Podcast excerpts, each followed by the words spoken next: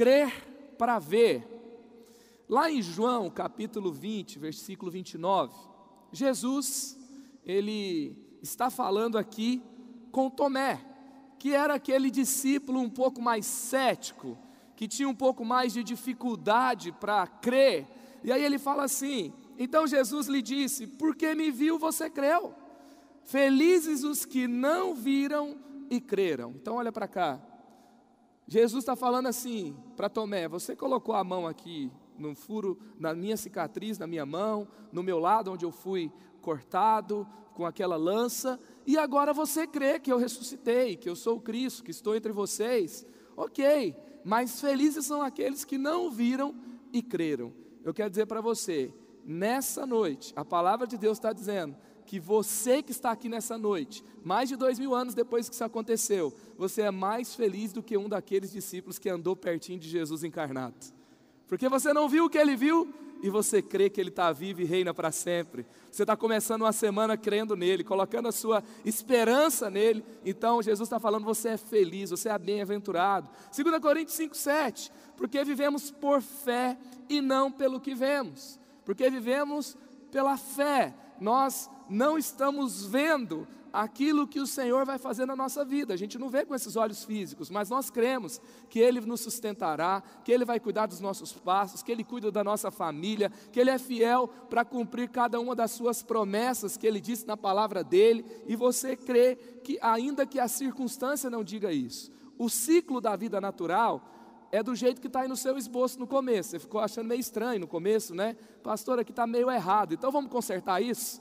Porque às vezes na nossa vida está meio errado. A gente desanima porque não, não conseguimos ver uma resposta financeira. A gente desanima porque faz tempo que a gente está esperando algo que ainda não aconteceu. Você está esperando aquela, aquele, aquela resposta de, de todos aqueles currículos que você distribuiu, o telefone não toca. Você está orando por alguém enfermo que ainda não foi curado. Você está lutando em uma área da sua vida que você ainda não superou. E aí você é tentado a olhar para aquela área e deixar que isso te afete. Então, vamos fazer um, um exercício de fé aqui agora? Pega a sua caneta que está aí. Vamos riscar aqui a primeira parte. Risca aí comigo. Aí você vai colocar igual está aí no telão. Igual essa imagem que está aí. Vamos riscar, fazer um X aqui. Pega uma setinha no crer, coloca para baixo e escreve aí: crer para ver. Crer para ver. E aí, quando você começar a ficar desanimado, quando vier, quando bater aquela pressão forte, quando alguma coisa começar a demorar, você vai se lembrar que você riscou o jeito natural de viver, porque você não vive pelo que você vê, você vive pela fé. Amém? Então vamos adiante.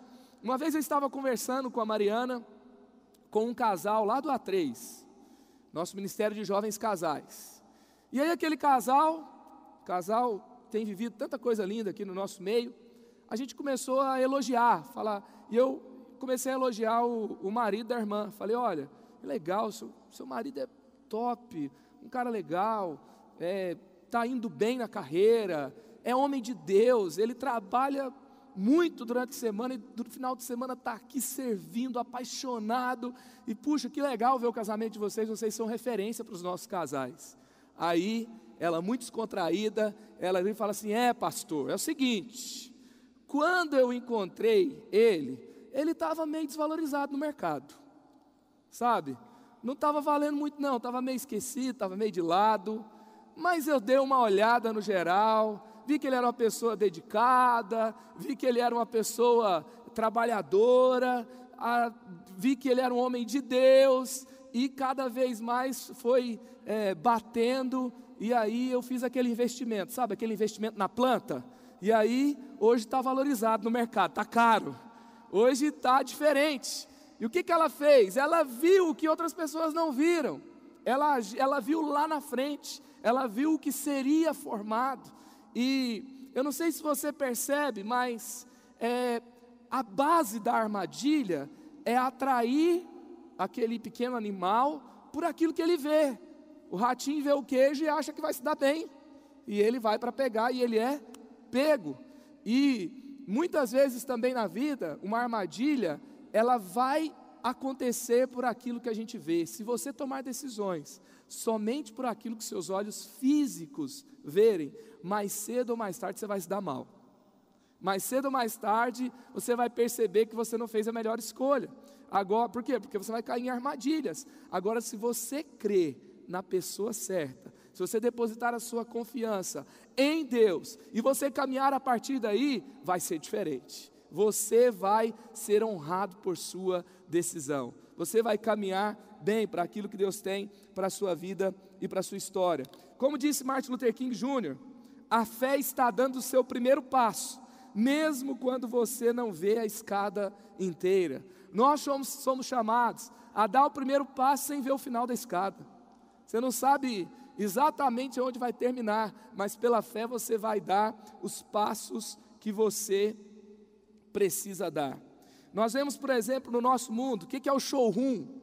O showroom, na verdade, é um artifício dos marqueteiros para que você veja um pouco mais daquilo que você vai comprar e daí depois você tem que ver todo o contrato para você ficar mais confiante, para você ter mais uma prova. Aí você vai avaliar bem a construtora para ver se está legal, você vai avaliar bem a empresa daquele produto que é fornecido, que você está encomendando, está pagando, ainda vai chegar. E aí você vai é, empenhar ali a sua fé, mas depois que você viu algumas coisas. Então, deixa eu te dizer uma coisa, por exemplo, se é um apartamento, você tem que avaliar bem a construtora.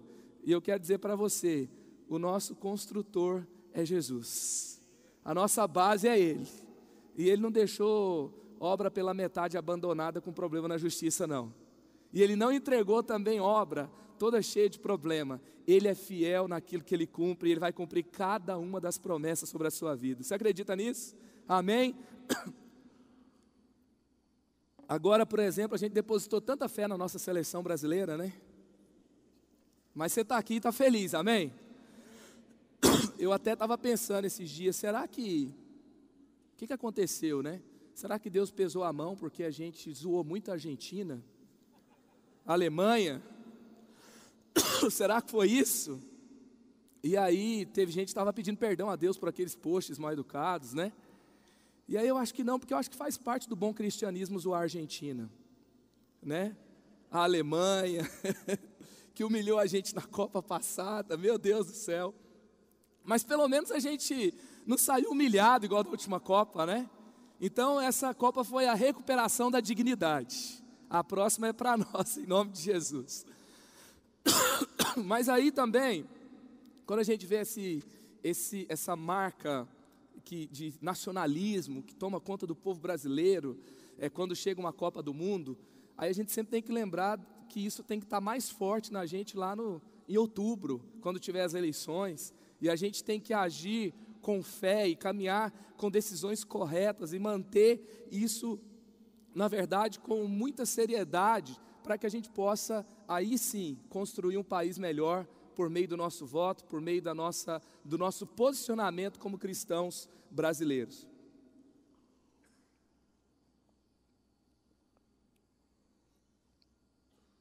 Então vamos avante. E vamos caminhar naquilo que Deus tem para nós. Gênesis 15, quero ler com você, se você estiver aí com a sua Bíblia, com o seu celular, é, abra sua Bíblia aí em Gênesis 15, nós vamos ver esse momento onde Abraão, ele deu esse passo de fé, ele, na verdade ele foi ministrado por Deus na sua fé. E diz assim o texto: Depois dessas coisas, o Senhor falou a Abraão, a Abraão, aqui ainda era Abraão, numa visão: Não tenha medo, Abraão pois eu sou o seu escudo, grande será a sua recompensa. Note que aqui Abraão só tinha uma promessa, ele tinha deixado ali a, a região, a terra de Ur dos caldeus, e ele tinha acreditado nas promessas de Deus, ele deixa seu pai Terá, e ele vai avante naquilo que Deus tinha para ele, mas ele ainda tinha uma promessa de recompensa, mas ele não tinha filho e não tinha terra. E aí então Deus começa a falar com ele e olha a resposta de Abraão no versículo 2. Mas Abraão perguntou: Ó soberano Senhor, que me darás se continuo sem filhos? E o herdeiro do que possuo é Eliezer de Damasco? E acrescentou: Tu não me deste filho algum, um servo da minha casa será o meu herdeiro. Abraão já fala aqui como se já tivesse definido: o meu servo vai ser o meu herdeiro. Ele já tinha colocado uma solução para aquilo que Deus não tinha feito. A gente não costuma dizer assim, a gente dá uma sentença que Deus não deu. E aí então, o texto continua no versículo 4: Então o Senhor lhe deu a seguinte resposta: Seu herdeiro não será esse, um filho gerado por você mesmo será seu herdeiro. Levando-o para fora da tenda, disse-lhe: Olhe para o céu e conte as estrelas, se é que pode contá-las. E prosseguiu: Assim será a sua descendência. Aqui Abraão ainda tinha o que? Promessa. Mas ele teve uma manifestação maior de Deus. E quando ele teve uma outra manifestação de Deus, que, que ele fez? O texto termina, o texto aqui no versículo 6 vai dizer: Abraão creu no Senhor, e isso lhe foi creditado como justiça. Amém? Que o Senhor aplique essa palavra no meu e no seu coração. E nós sabemos que a fé de Abraão não foi em vão. Nós, um dos nomes que nós cristãos temos ao redor do mundo, quase quatro mil anos depois dessa promessa, sabe qual que é? É que nós temos o nome de filhos de Abraão. Nós somos herdeiros das promessas que Deus fez a Abraão. Somos filhos da fé que ele teve, porque Abraão é o pai da fé. Então, vamos avançar. Porque creio, como eu vou viver? Porque eu não vivo pelo que vejo, mas eu vivo por fé, porque eu creio. Primeiro, eu abrirei meu coração na intimidade com Deus. Abrirei o meu coração na intimidade com Deus.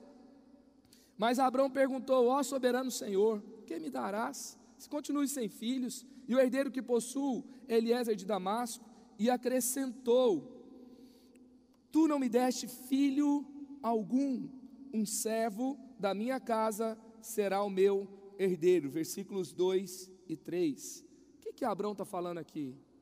Abraão não está fingindo com Deus que está tudo bem, sabe? Se fosse um religioso recebendo Deus, ia falar assim: Bendito excelentíssimo Senhor dos exércitos, o Senhor está aqui.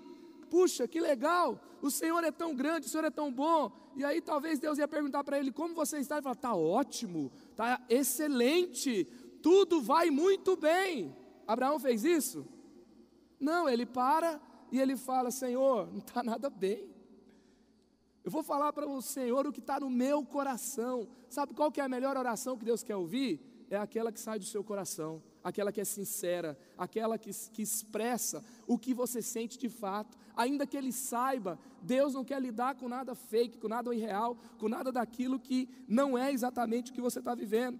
Então, Abraão aqui tem uma palavra de dúvida, uma palavra de medo. Ele está falando sobre uma dor que ele sente. Ele está falando que todo dia ele está olhando, ele deixou a sua família, ele foi viver crendo nas promessas de Deus. Ele está caminhando numa terra que não é dele. Ele não tem um filho que é dele e ele está pensando como Deus vai fazer.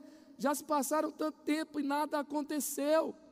Deus chama Abraão aos 75 anos, ele já era alguém de idade, e aí então, ele vai receber a, a promessa de Deus ali perto dos 99 para 100 anos de idade. Ele caminha por 25 anos. Ele não acreditava que ele poderia mais gerar um filho. A sua esposa não acreditava mais também. E depois desse tempo todo, nesse processo, ele tem a sua crise de fé. Eu pergunto a você hoje: você tem crise de fé? Deus te prometeu algo que ainda não aconteceu? Você espera uma solução de Deus que ainda não veio? Você está lutando e parece que para você as coisas não dão certo, e às vezes você olha para pessoas que nem confiam em Deus e parece que elas vão bem. Como você está? Como você se sente? Como está a sua vida? Abraão ele foi sincero. Ele, o que, que, que, que ele fez? Quando a gente fala de ter intimidade com Deus, se eu estou diante de Deus e eu não estou falando para Ele o que acontece comigo, como eu estou de fato, eu não tenho intimidade com Deus. Porque quando a gente tem intimidade, a gente não finge ser alguém que a gente não é. A gente não finge que está tudo bem. A gente tem uma liberdade de abrir o coração. A gente tem uma liberdade de dizer como está a nossa vida. Aqui Abraão está falando como aquele pai que falou: Senhor, me ajuda a ter fé. Quantos querem falar para o Senhor aqui hoje? Me ajuda a ter fé. Às vezes a gente precisa de mais fé. Senhor, eu, eu, eu quero acreditar, mas eu não consigo. Sabe, quando a gente ora, muitas vezes o que a gente vai entender é que no meio dessas situações, Deus está nos transformando. No meio dessas situações, o Senhor está é, nos levando a caminhar com Ele de uma forma mais profunda. Olha só o que, que o David Cornfield, que escreveu aquele livro O Líder que Brilha, que é um líder, que é um livro incrível, ele fala assim sobre o povo de Deus no deserto. A maioria das pessoas passa pelo sofrimento sem ganhar os seus frutos.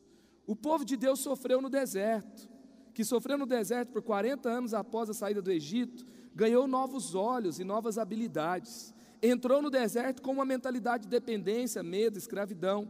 Saiu como guerreiro que sabia depender de Deus e fazia todos os povos de Canaã tremer. Amém? Um povo que era escravo, um povo que era cheio de limitações, sai ali da terra do Egito e agora pisa no deserto, como eles vão, o, o, o, mar se abrir foi milagre, as pragas lá atrás também foi milagre, e agora o povo está no deserto e vai caminhar para Canaã, mas não sabe é, agir como exército, não sabe agir como povo, tem muitas limitações, e eles passam por períodos de privação. Mas a grande boa notícia é que eles são transformados no meio das limitações. Eles são, eles são forjados como guerreiros. Eu quero declarar sobre a sua vida, você que está lutando em situações difíceis, Deus está forjando um guerreiro, uma guerreira dentro de você. Deus está forjando alguém que as pessoas vão olhar ao redor e vai falar assim: Deus se manifesta com poder na vida dele, na vida dela. Ele não é o desistente, ela não é o desistente. Deus age em favor dele, Deus age em favor dela. É isso que Deus está fazendo na sua vida e na sua história, em nome de Jesus. Deus está forjando. Quando o povo de Israel começa a caminhar, daqui a pouco mais à frente, está todo mundo com medo desse povo. Por quê? Porque não dá para mexer com eles, porque esse povo tem um Deus que é poderoso que o inferno tenha medo de você. Que aonde você entrar, o inferno saiba que chegou alguém que tem o exército de Deus ao seu lado. Alguém que ama a Deus, alguém que não fica dando bobeira quando tem dúvida, quando tem medo, ao invés disso, usa a dor, usa o medo não para desistir, mas para se tornar mais íntimo e mais amigo de Deus, mais forte com Ele, sabe? No, no medo, na dúvida, na demora, você pode fazer o que? Desistir.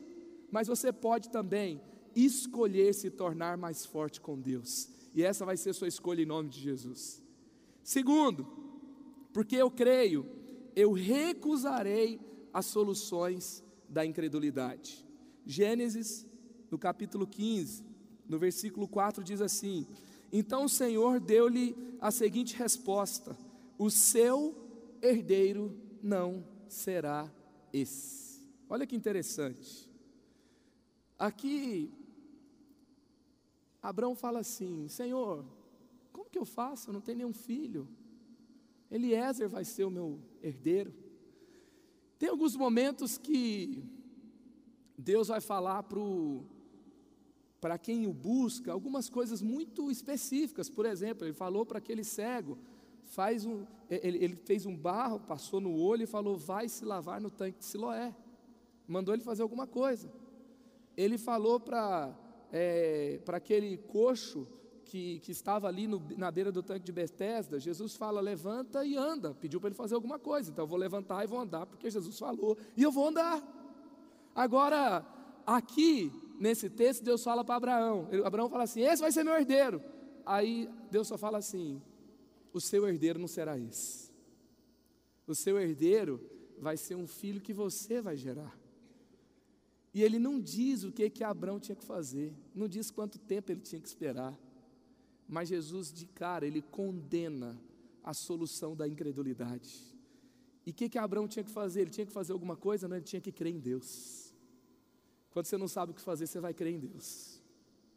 Quando você não tem uma resposta de que lado você vai, você vai crer em Deus. Quando você não invente solução. Tem, toda hora tem alguém que traz uma solução, não é? É aquele financiamento que você paga cinco vezes o que você está querendo pegar. E aí você está no desespero. Aí é o, é o servo da casa, né? o Eliezer. Rejeita o Eliezer em nome de Jesus, porque o Isaac vai chegar. Não deixe o Eliezer tomar o lugar do Isaac. Não deixe a sua solução tomar o lugar da solução de Deus, porque a solução de Deus é muito melhor. E é essa solução que Deus tem para a sua vida. Então, o Senhor aqui ele vai é, condenar a solução da incredulidade. E qual que é a solução da incredulidade na sua vida? E o que está acontecendo aqui? Abraão, ele, ele, ele fala tudo que ele tinha para falar para Deus. E às vezes a gente até sabe fazer o nosso desabafo diante de Deus. Senhor, está difícil, Senhor, está ruim, Senhor, está mal, me ajuda e não sei o que, que vai acontecer, olha onde eu estou, estou sozinho, está demorando. Às vezes a gente sabe fazer isso. Tem gente que sabe fazer isso no WhatsApp, no Instagram, no Facebook, no grupo da família, no grupo dos amigos, né? Sei lá. Mas tem gente que sabe fazer isso diante de Deus. Aí você faz isso diante de Deus. Agora, tem uma coisa muito importante aqui. Abraão não só desabafou, ele não só disse o que o seu coração tinha, ele ouviu o que Deus tinha para falar. Então Abraão está, ele fala, mas Deus tem resposta. E qual que é a resposta? Eliezer não vai ser. E quando eu digo que Eliezer não vai ser, eu tenho que sair daquele tempo de oração crendo que Deus vai fazer alguma coisa. Agora, eu pergunto para você: você tem tempo de oração só para falar com Deus, ou você tem tempo de oração para ouvir a Deus? Quando a gente vai orar só para falar, sabe o que, que significa? Significa que o que eu tenho para falar para Deus é mais importante do que o que Ele tem para falar para mim. Será que o que eu tenho para falar para Ele é mais importante do que, ele, do que o que Ele tem para falar para mim? Eu vou falar das minhas dores, eu vou falar dos meus medos, eu vou falar do que eu preciso, eu vou falar de quem Ele é, eu vou, eu vou fazer a melhor oração que possa ser. Mas a palavra dele é que muda a minha realidade. É a palavra dele que me transforma. Olha o que que Soren Kierkegaard fala: fun a função da oração não é influenciar Deus, mas sim mudar a natureza daquele que ora. Então, quando eu oro, ou Deus vai mudar a minha situação, ou Deus vai mudar quem eu sou, mas do mesmo jeito eu não vou ficar. Quando eu ouço a Deus, eu tenho a oportunidade de mudar quem eu sou, de mudar a minha perspectiva, de mudar o jeito que eu ajo. O Senhor vai te transformar numa pessoa melhor naquele tempo que você se dedicar em oração com Ele. Quando você entra para falar com Deus, aguarde, porque uma nova versão está saindo fresca daqui a pouco. Eu não sei, essa semana nós viemos com um grupo, nós temos uma escala de oração dos homens da igreja, e cada dia a cada ciclo de mês, nós temos, esse, esse ciclo se renova. E, e, eu vim orar com alguns homens essa semana, a primeira terça-feira do mês é minha.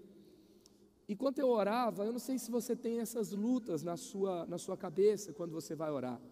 Eu estou orando, eu estou falando, mas eu estou falando do jeito certo, mas Deus está me ouvindo, mas Deus está próximo. Será que eu estou com o coração correto? Será que é, é, é assim? Porque assim, tem hora que a gente ora e que a gente sente, a gente fica muito crente, muito fiel.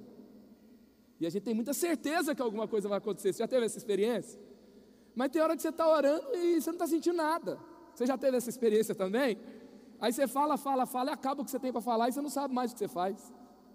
E aí então eu estava lá no meu tempo com Deus, e durante esse tempo eu lembrei do livro do Bob Sorge, daquela ministração que ele fez para nós. Ele fala assim: não fique em dúvida se Deus vai falar com você, se Ele vai te recompensar, se está valendo alguma coisa, porque a palavra de Deus, Jesus fala: aquele que está no secreto te recompensará.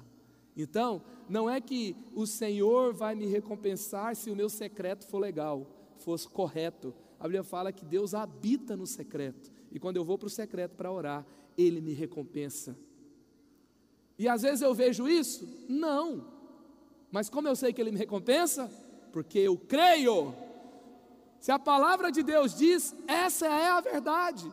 Se eu não estou sentindo o que a palavra de Deus diz, com o que, que eu vou ficar? O que, que é mais forte? O que eu sinto ou a palavra de Deus? A palavra de Deus é mais forte do que aquilo que eu sinto.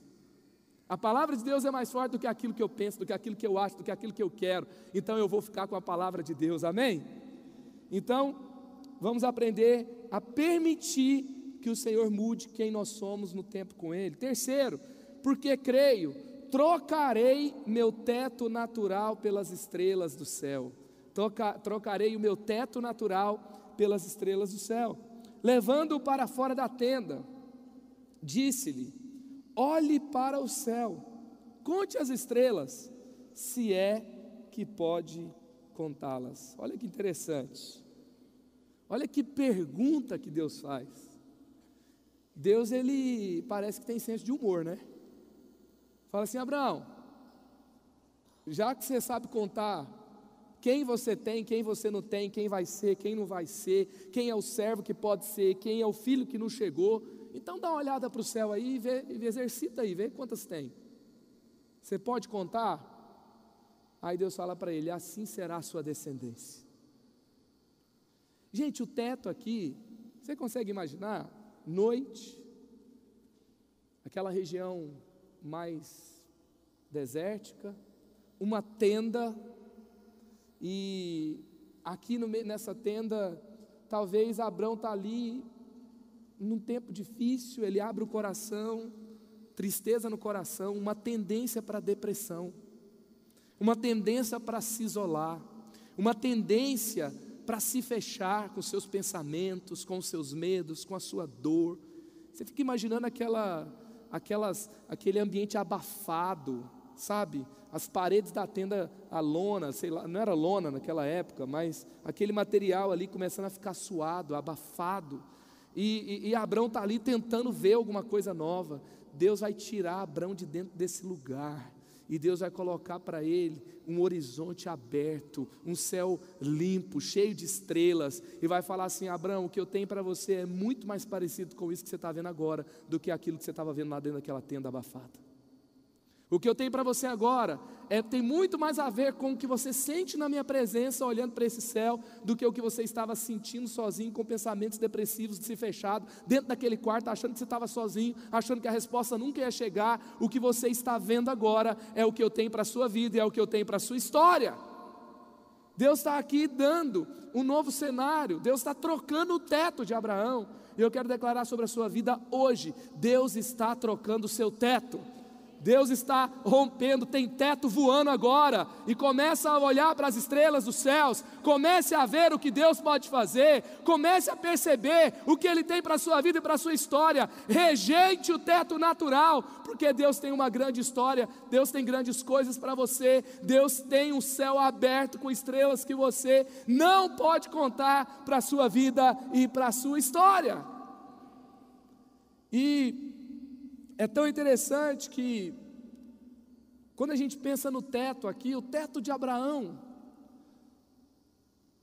na realidade que ele vivia, o seu limite, a sua trava, ele era um homem fiel a Deus, ele, ele era um homem que, na verdade, ele tinha, é, ele não era uma pessoa que tinha uma limitação financeira, porque Abraão tinha servos, Abraão tinha rebanhos, Abraão tinha posses, e ele foi conquistando, e, e ele estava indo bem em muitas áreas. Abraão tinha um bom casamento, porque ele e Sara têm uma parceria incrível, mas ele tinha um, um teto. Qual era o teto? O teto é que ele tinha uma esterilidade na sua história.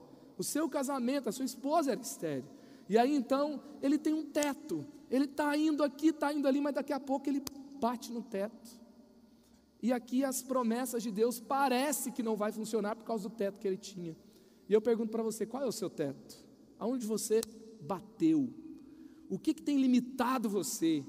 Muitas coisas foram bem, mas de repente não vai. O que, que aconteceu com você? Talvez você vai bem em muitas áreas, mas na sua família você tem o teto. Talvez você vai muito bem na sua família, mas na sua carreira você tem o teto. Talvez você vai bem na sua família e na sua carreira, mas ministerialmente você tem o teto, você não deixou nada, você frequenta um culto de domingo e vai embora para casa, e você queria viver mais, e você está deixando isso para depois. Talvez há um teto de saúde, talvez há um teto financeiro, eu não sei qual é o seu teto, talvez você teve um teto de formação, você não foi preparado para é, ir mais longe, e você esbarrou num teto. Eu quero dizer para você, o teto de Abraão não definiu o lugar que ele iria chegar, porque um dia, contra a esterilidade, contra tudo aquilo que poderia ser impossível, Isaac chegou. E eu quero declarar sobre você: o seu teto não vai definir aonde você vai chegar. O seu teto não vai definir o lugar que você vai alcançar. Deus tem algo muito maior para você. Deixe Ele trocar o seu teto natural pelas estrelas do céu. Deixe que Deus te leve para outro horizonte, para outra realidade. Não permita que a terra define onde você vai chegar, porque o céu é a sua origem e o céu é o seu destino. E sabe aonde você vai buscar as respostas aqui na terra? No céu. Então olhe para cima. Saia de um teto que Deus não colocou sobre você. A tenda não foi o teto que Deus fez. O teto, o teto que Deus fez para nós foram as estrelas. Então, se a tenda não é o teto que Deus fez para mim, eu não vou ficar lá perdido em depressão, em reclamação, em murmuração, em, em, com as minhas crises, com as minhas dores, eu não vou ficar lá dentro. Sabe por quê? Porque não foi isso que Deus fez para mim. Deus fez para mim um céu aberto. Eu vou ter uma vida de céus abertos em nome de Jesus. É isso que eu vou viver. Então vamos adiante. Quarto, porque eu creio, eu receberei a visão que Deus tem para mim. Porque eu creio, receberei a visão que Deus tem para mim. Prosseguiu: assim será a sua descendência. Abraão creu no Senhor, e isso lhe foi acreditado como justiça. Gente, por que que, de quem que foi essa história de filho para Abraão? Foi dele ou foi de Deus? Foi de Deus. Quando Deus chama Abraão, ali aos seus 75 anos de idade, a Bíblia não fala que ele estava clamando por um filho, mas Deus o chama e fala assim: Eu vou te dar um filho. Então, o filho foi uma ideia de Deus. Romper um limite foi uma ideia de Deus. Colocar algo na vida dele que ele não podia conquistar sozinho, foi uma ideia de Deus. Sabe o que é isso? Isso é uma visão que Deus te dá. Quando Deus te dá uma visão, ela não fica limitada aos parâmetros da terra, ela não fica limitada às suas limitações. E eu quero também perguntar para você hoje: Deus te deu uma visão que pode ser que você esteja quase desistindo dela, porque você tem limitações aqui na terra? É tempo da gente crer que Deus nos deu uma visão. Sabe, há cerca de 14 anos atrás, um homem de Deus, 14 ou 16 anos, viu que a nossa família espiritual ia crescer muito e que Deus nos daria um lugar que seria um centro de treinamento e envio para as nações, que nós seríamos uma família, uma multidão de pessoas e ele nos mostrou um lugar que a gente precisava comprar. E naquela época a gente era entre dois e três mil membros. Mas Deus deu para ele uma visão de que a gente precisava de um, de um ambiente, de um auditório, que não fosse, fosse só apenas um auditório, mas que fosse um lugar que inspirasse toda a cidade, que falasse da grandeza de Deus, que as pessoas iam passar na Dutra, iam ver iam falar assim: Uau, Deus está se movendo naquele lugar ali. E aí nós teríamos espetáculos onde milhares e milhares de pessoas viriam, seriam abençoadas. E ele então veio para esse lugar e ele, ele viu aqui um lugar que o dinheiro dele não podia comprar, que o dinheiro da família espiritual não podia comprar, que não estava pronto, que só tinha mato. Hoje vem um pastor que está pastoreando uma cidade na Alemanha, um pastor que não fala é, é, português, e, e, ele estava aqui, foi traduzido o culto em alemão para ele, e ele, pastor Graciano, e ele então, é, é, nesse lugar, eu falei para ele, estava maravilhado. Ele falou assim: Deus me inspirou aqui hoje, que o que Deus está fazendo aqui, Ele vai fazer lá no lugar onde eu estou também.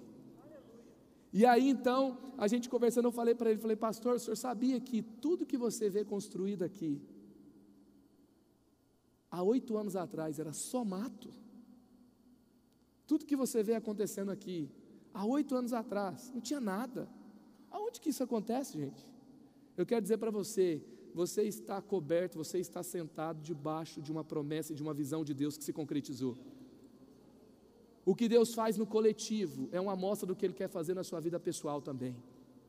O que Deus marca na nossa família da fé é uma marca daquilo que Ele pode fazer na sua vida, na sua família, na sua empresa, na sua carreira, para a glória dele.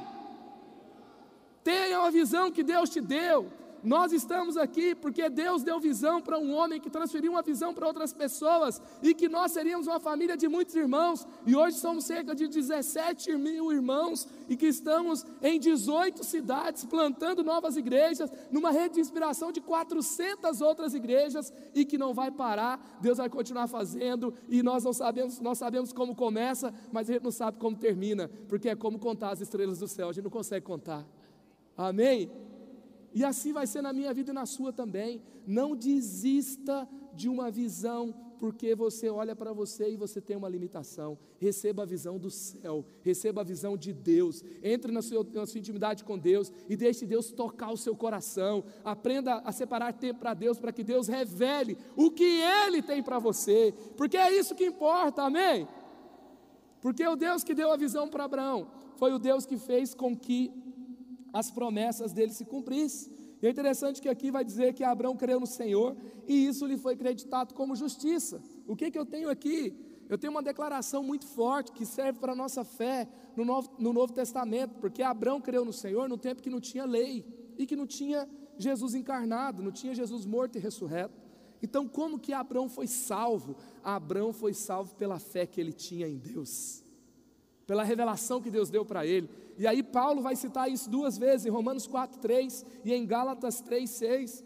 Depois o apóstolo Tiago também vai dizer a mesma coisa, lá em Tiago 2:23, ele vai citar mais uma vez essa fé que Abraão creu e isso lhe foi creditado como justiça. Amém? Então é tempo da gente dizer sim para a visão de Deus para nós. Isso é fé. Em nome de Jesus é assim que a gente vai caminhar. Quinto, porque creio, viverei em aliança eterna com Deus. Viverei em eterna aliança com Deus. Gênesis 15, versículos 9 e 10. Respondeu-lhe o Senhor: Traga-me uma novilha, uma cabra e um carneiro, todos com três anos de vida, e também uma rolinha e um pombinho. Abrão trouxe todos esses animais, cortou-os ao meio, colocou-o em cada metade em frente à outra. As aves, porém, ele não cortou. Aqui o que acontece é que Deus está, depois de falar com Abraão, Deus vai tocar num ponto que Abraão conhecia, que era uma forma de se fazer uma aliança. Essa forma de fazer essa aliança, ela está lá, por exemplo, em Jeremias 34, 18. Também aqui há uma aliança do profeta que é citada nesse texto também, era uma forma de aliança dos tempos antigos. E também lá em Gênesis 17, Deus vai dar uma aliança própria dele com Abraão e sua descendência, que era a aliança da circuncisão. E aí então ele vai é, passar por essa aliança também.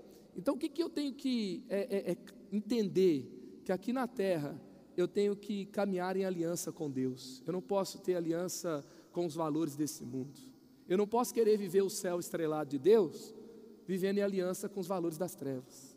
Eu não posso querer viver o que só Deus pode fazer em aliança com o mundo caído.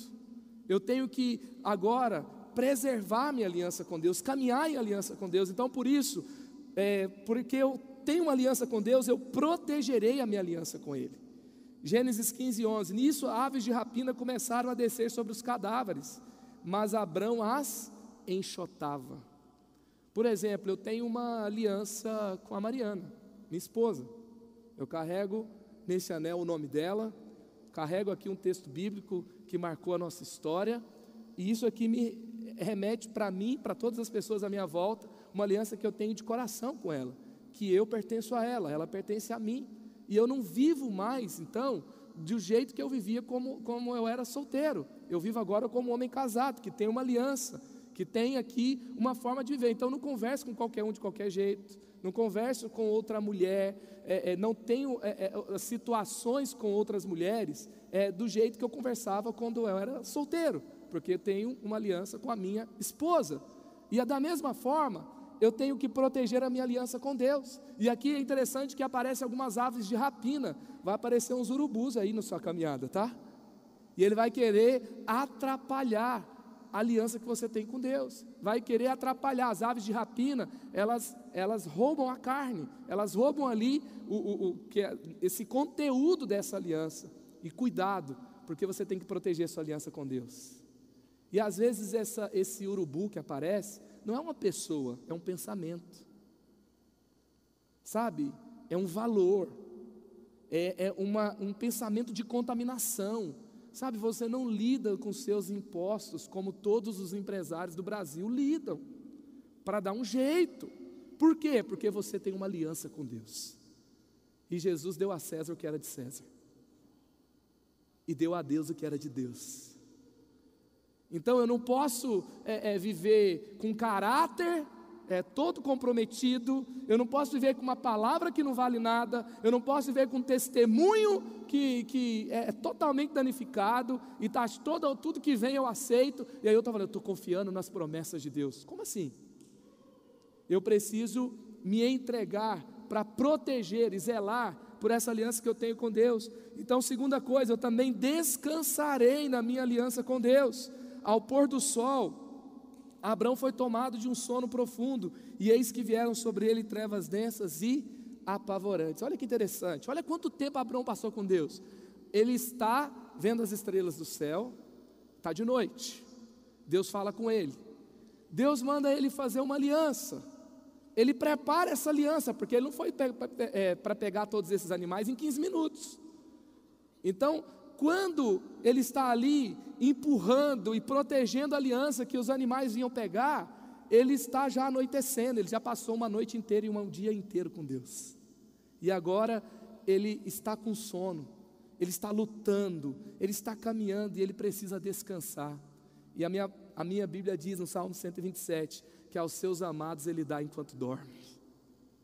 E aí vem um sono sobre Abraão. E aqui também tem as trevas apavorantes, que é o conflito da santidade com Deus com a iniquidade do homem. Assim como aconteceu lá em Êxodo 18, quando Deus aparece no monte. No meio de tudo isso, Abraão, que era cheio de fé, ele crê e ele sabe descansar em Deus que o justifica. Eu quero declarar sobre a sua vida que no meio de lutas, de problemas, você vai poder descansar, você vai poder dormir, você que não dormia muitos dias por causa daquele problema, se prepare para dormir bem essa noite. Depois desse tempo com Deus, o Senhor vai ministrar o seu coração ao seu sono e você vai dormir bem em nome de Jesus. Bill Johnson ele fala que nós só temos autoridade sobre a tempestade que a gente consegue dormir nela. E você vai ter autoridade na situação que você vive quando você conseguir dormir nela descansando em Deus. Abraão tinha, um, tinha uma realidade difícil e ele tinha uma situação ali de ter que proteger, mas ele consegue descansar em Deus, ele consegue dormir. É tempo de você descansar em Deus. Se você está zelando pela sua aliança, está caminhando com Ele, descanse nele também. E por último, não duvidarei que Deus cumprirá sua promessa em aliança comigo. Depois que o sol se pôs e veio uma escuridão, eis que um fogareiro esfumaçante, como uma tocha acesa, passou por entre os pedaços dos animais. Naquele dia, o Senhor fez a seguinte aliança com Abrão: aos seus descendentes dei esta terra, desde o ribeiro do Egito até o grande rio, o Eufrates. Perceba uma coisa aqui: o fogo não desceu para consumir os animais, como foi lá com Elias. O fogo não desceu para consumir o sacrifício, como foi na consagração do templo com Salomão. Na verdade, a Bíblia fala que o fogo passou entre os animais. O que, que é isso? Na verdade, é, esse, essa, essa forma de aliança que era feita ali no Velho Testamento, suponha que aqui, aqui seja uma parte do animal, aqui seja outra. Então, as duas pessoas que faziam essa aliança, eles caminhavam ao redor dessas partes dos animais, e eles faziam um caminho pra, parecido com um oito deitado, que é o símbolo do infinito para nós hoje. E quando eles caminhavam entre esses animais que estavam com as partes no chão, e passava entre essas duas partes. Sabe o que, que eles estavam dizendo? Que aconteça comigo o que aconteceu com esses animais, se eu não cumprir o que eu te prometi. Quando Abrão coloca essas partes de cada lado, quem que pediu para ele colocar foi o Senhor. E o fogo passa por entre os animais. Sabe o que, que Deus está falando? Olha como isso é forte. Deus está falando que aconteça comigo o que aconteceu com essas partes de animais partidas, se eu não cumprir o que eu prometi para você. É forte demais o jeito que Deus promete algo para nós, a forma que Ele se relaciona com a gente. Ele é poderoso demais. Deixa eu te dizer uma coisa: Deus não falha, Deus não demora, Deus está fazendo, Deus está trabalhando, Ele vai cumprir, o nome dEle está empenhado na sua história, na sua vida, porque você confia nele, você caminha com Ele, você tem uma aliança com Ele. Cumpra a sua parte da aliança e creia que Ele vai cumprir tudo aquilo que Ele prometeu na sua vida, na sua história. Tem grandes coisas chegando para você, porque se Ele prometeu que vai chegar, vai chegar, vai chegar. E por último, porque eu creio, eu verei, porque eu creio, eu verei as promessas de Deus se cumprirem na minha vida. E ali então, ainda em Gênesis 15, Abraão vai falar, Deus vai falar para Abraão o que ia acontecer com o povo dele lá no Egito, ia falar que Deus ia trazer a resposta. Depois, Gênesis 16, Abraão ainda vai tentar outras soluções. Tem o nascimento de Ismael, que não era o jeito de Deus. Deus ainda vai trabalhar, Abraão erra, mas Deus não erra com ele.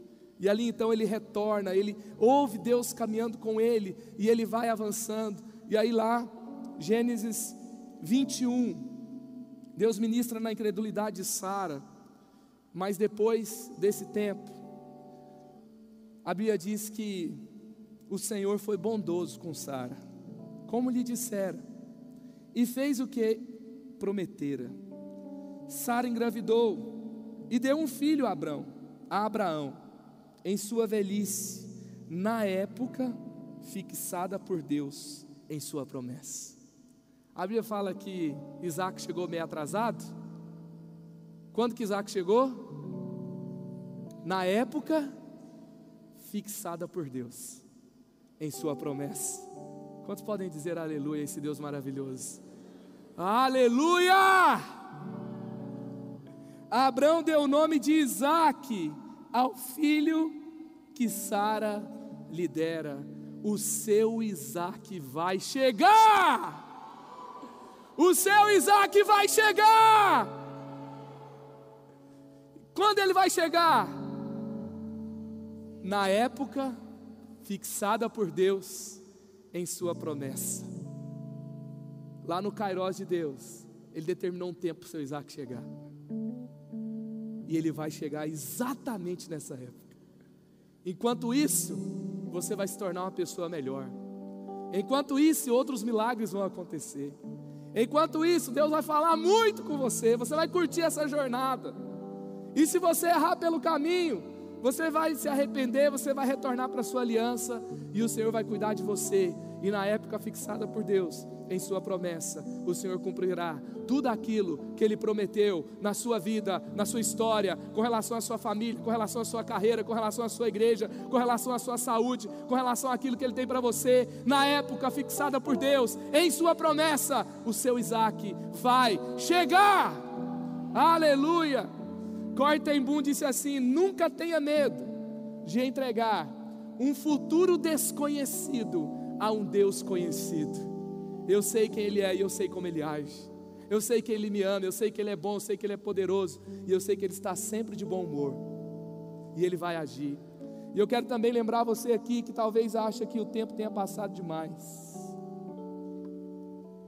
que nunca é cedo demais, e nunca é tarde demais para você viver grandes coisas aqui na terra com Deus. Eu quero ler aqui algumas histórias de algumas pessoas como muitas coisas aconteceram com elas, e em tempos diferentes elas viveram coisas extraordinárias. E sabe que dia é hoje? É o dia de viver o extraordinário com Jesus. Olha só, Ellen Keller, aos 19 meses, ficou surda e cega, mas isso não a impediu. Ela foi a primeira pessoa surda e cega a obter um diploma de bacharel em artes. Mozart já era competente em teclado e violino. Ele compôs a partir dos 5 anos de idade. Shirley Temple tinha seis anos quando se tornou uma estrela de cinema. Nádia Comanense era uma ginasta da Romênia que marcou sete perfeitos dez e ganhou três medalhas de ouro nas Olimpíadas aos 14 anos de idade. Pelé, um astro do futebol, tinha 17 anos quando ganhou a sua primeira Copa do Mundo em 1958. Elvis era um superstar aos 19. John Lennon tinha 20. John Lennon tinha 20 e Paul McCartney tinha 18 no primeiro show dos Beatles. Mark Zuckerberg, ele criou o Facebook aos 20 anos de idade. Larry Page e Sergey Brin, eles criaram o Google aos 25 anos de idade. Albert Einstein, aos 26 anos de idade, escreveu a teoria da relatividade. Michelangelo comprou, com, é, criou suas duas maiores esculturas, Davi e Pieta, aos 28 anos. Alexandre o Grande, aos 29 anos, conquistou um dos maiores impérios do mundo antigo. Billy Graham, aos 30 anos, fez a sua primeira cruzada evangelística. E quando ele morreu, aos 99 anos, cerca de 3 milhões de pessoas já tinham ouvido falar a respeito da sua mensagem de salvação, que ele falava de Jesus. Amélia Earhart, ela tinha 31 anos quando se tornou a primeira mulher a voar sozinha, pilotando sobre o Oceano Atlântico. A Oprah, com 32 anos, ela começou o seu programa de talk show que se tornou um, dos, de, um programa dessa natureza de maior audiência ao redor do mundo. Edmundo Hillary, aos 33 anos, ele se tornou o primeiro homem a chegar ao topo do Monte Everest. Neil Armstrong, ele tinha 38 anos quando pisou na Lua. Cristóvão Colombo tinha 41 anos quando descobriu as Américas. Henry Ford tinha 45 quando Ford T saiu. Leonardo da Vinci tinha 51 quando pintou a Mona Lisa. O coronel Harland Sanders tinha 61 anos quando iniciou a franquia KFC. Tinha 61 anos e hoje é uma das mais famosas dos Estados Unidos. Tolkien tinha 62 anos quando saiu o primeiro livro do Senhor dos Anéis. Nelson Mandela tinha 76 anos quando se tornou presidente. Abraão tinha 99 anos quando Isaac nasceu. Qual é a sua idade? Qual é o seu dia? Não importa, é dia de viver suas promessas com Deus. É dia de começar algo novo Hoje é dia de começo, recomeço, de nova história, de redenção. Hoje é dia de sair daqui sonhando, cheio de fé, cheio de coragem, crendo que Deus fará grandes coisas na sua vida e na sua história. Isaías 62:1 fala: Por amor de Sião eu não sossegarei, por amor de Jerusalém eu não descansarei, enquanto a sua justiça não resplandecer como a alvorada e a salvação como as chamas de uma tocha. Marcos 10, 27 diz: Jesus olhou para eles e respondeu: Para o homem é impossível, mas para Deus não. Todas as coisas são possíveis para Deus. Amém? E lá em Números 23, 19: Deus não é homem para que minta, nem filho do homem para que se arrependa. Acaso ele fala e deixa de agir? Acaso ele promete e deixa de cumprir? Não, o Senhor cumpre tudo aquilo que ele promete. Amém? Você recebe essa palavra no seu coração? Amém. Aleluia.